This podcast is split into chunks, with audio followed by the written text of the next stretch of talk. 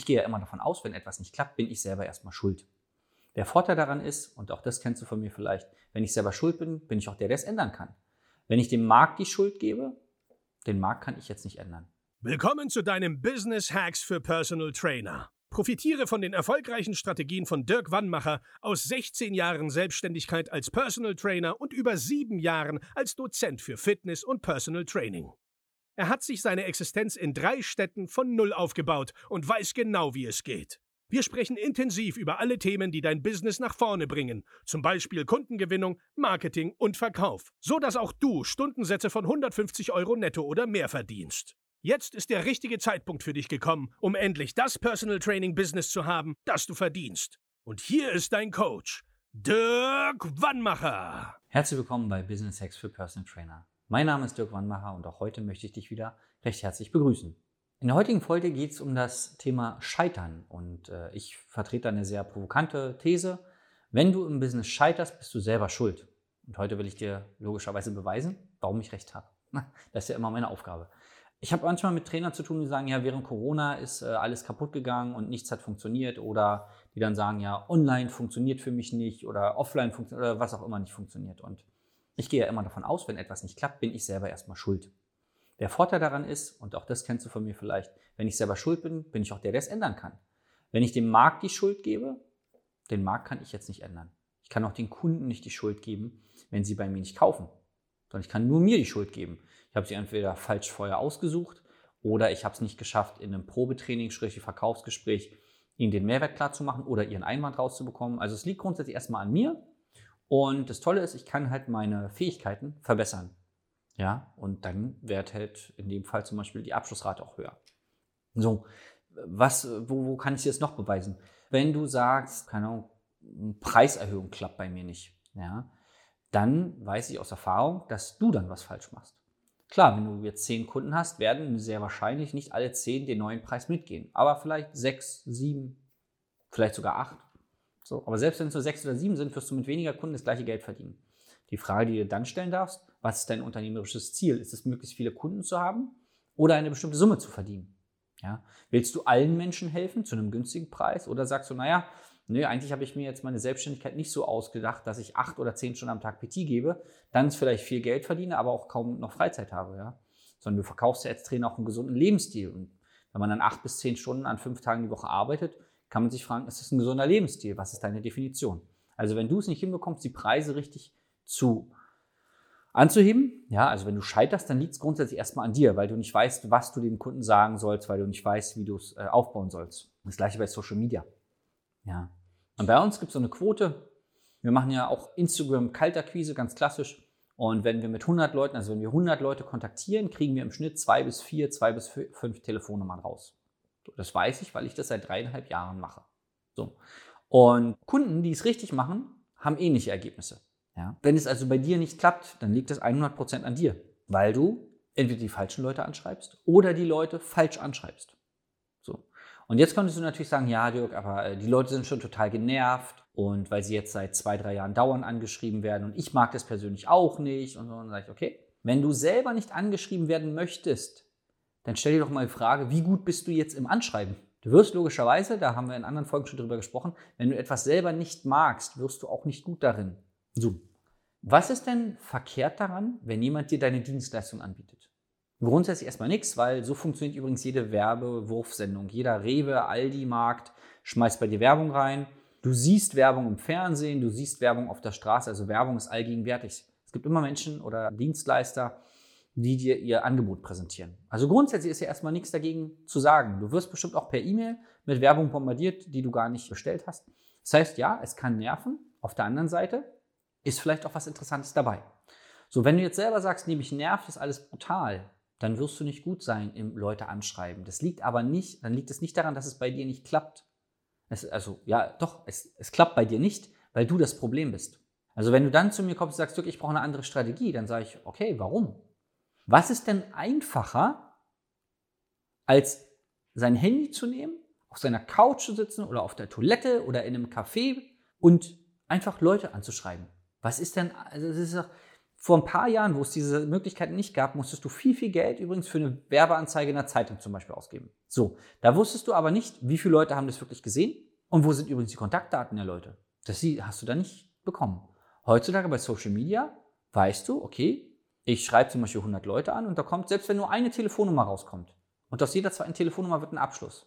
Du musst am Handy sitzen. Wie anstrengend ist das denn bitte? Ja? Natürlich ist es Arbeit, aber wo sollen die Kunden denn sonst herkommen? Wenn du jetzt sagst Mund-zu-Mund-Propaganda, kann ich dir sagen, das kannst ja, darauf kannst du ja nicht bauen. Weil du kannst ja nie ausrechnen, wie viele Neukunden du pro Monat bekommst. Und ein Business, ein richtiges Business funktioniert halt nach Zahlen. KPIs, ja, ganz klar. Und so kannst du es halt steuern. Und es gibt da nichts ein. So, und wenn Social Media jetzt nicht deins ist, sondern du, was weiß ich, akquirierst Kunden über Kooperationspartner und sagst, ah, Dirk, das ist nichts für mich. Und sage ich, warum denn nicht? Oder das klappt bei mir nicht. Ja, warum denn nicht? Und da habe ich in meinem Coaching regelmäßig so eine Fälle. Ja, wir haben das schon mal probiert. So, okay, einmal. Was habt ihr denn gemacht? Ja, wir haben zum Beispiel mal den Physiotherapeuten, der bei uns im Gebäude ist, mal angesprochen. Und wir haben auch schon mal Flyer hingelegt. Aber da kam nichts. Und dann gucke ich die Leute halt einfach an, weil ich bin völlig verdutzt und denke so, hören die sich eigentlich selber zu? Und ich bringe ja mal das Beispiel, wenn du ins Gym gehst und dicke Arme haben willst und der Trainer sagt, du musst den Bizep trainieren, machst du dann einmal einen Bizep-Curl und dann nie wieder und sagst, na, habe ich probiert, das klappt bei mir nicht? Nee, logischerweise weißt du ja, dass du das oft machen musst. Und vielleicht auch mal andere Varianten, dass du auch mal andere Identitäten, nicht sondern Intensitäten probierst. Und bei so einer Sache wie, ich habe mal mit dem Physiotherapeuten gesprochen und ihm auch mal einen Flyer hingelegt, aber da passiert nichts. Hä? Wie soll das denn auch gehen? Du musst natürlich den Kooperationspartner intrinsisch motivieren. Der muss Bock haben, dich weiter zu empfehlen. Wie das geht, zeigen wir mal zum Coaching. Der Flyer muss so geil sein, dass die Leute sagen, ey, ich nehme gleich fünf mit, ja. Der muss also auf eine bestimmte Art und Weise aufgebaut werden. Auch das lernst du bei uns im Coaching. Und dann musst du natürlich regelmäßig da Kontakt suchen. Du kannst dir nicht wünschen, dass der jetzt den ganzen Tag nichts anderes zu tun hat, als dich weiter zu empfehlen. Das passiert nur in Ausnahmefällen. Also wir haben so einen Fall bei uns im Coaching, mehrere sogar, wo dann der Kooperationspartner äh, aktiv weiterempfiehlt und wir können dir auch zeigen, wie das geht. Aber das ist ja total, also Wunschdenken.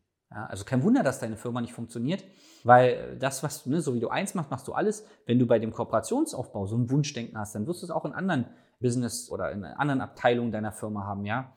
Äh, so nach Motto, oh, hoffentlich kauft der Kunde so. Was wie hoffen? Wieso willst du denn hoffen, dass er kauft? Entweder weißt du es oder weißt nicht. Du musst doch voll überzeugt sein, dass du das beste Produkt auf der Welt hast und dass du auch der beste Trainer, die beste Trainerin bist. Das muss doch in dir sein.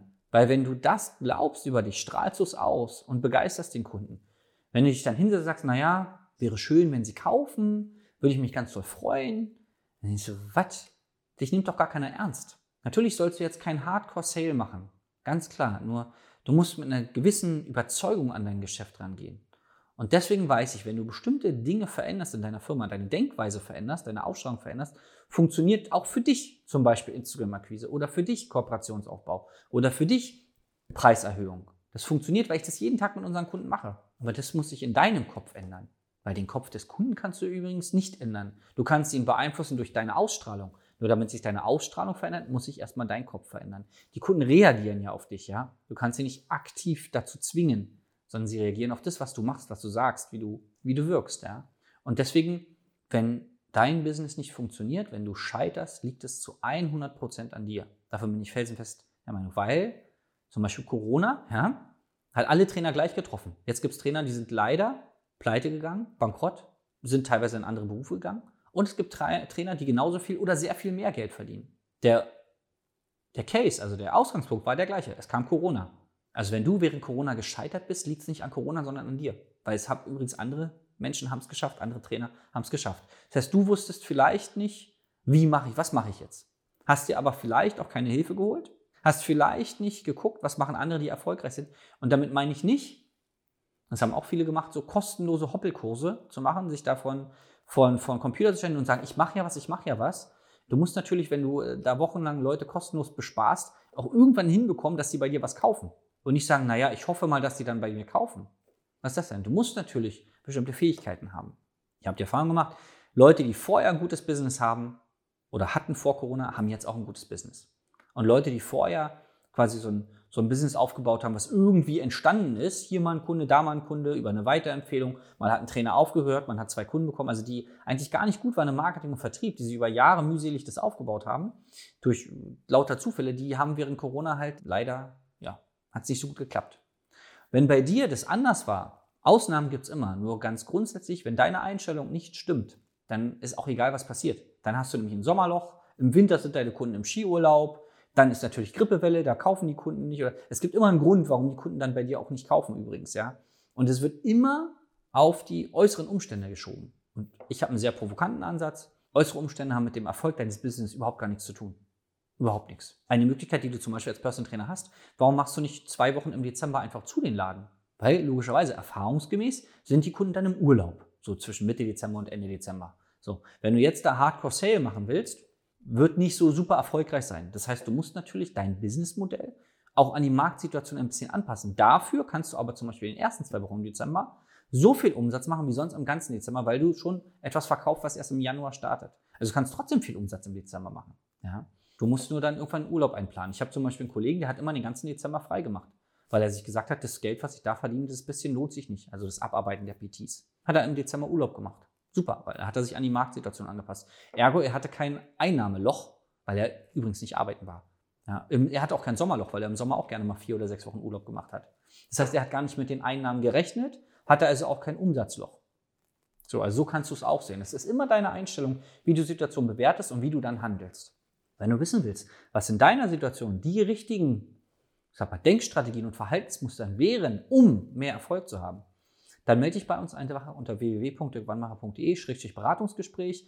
Dann schauen wir uns das mal an. Und ich weiß aus Erfahrung, dass wir auch dir helfen können. Manchmal mit ganz einfachen Sachen, manchmal sind es komplexere Sachen. Auf jeden Fall wirst du danach mehr Geld verdienen.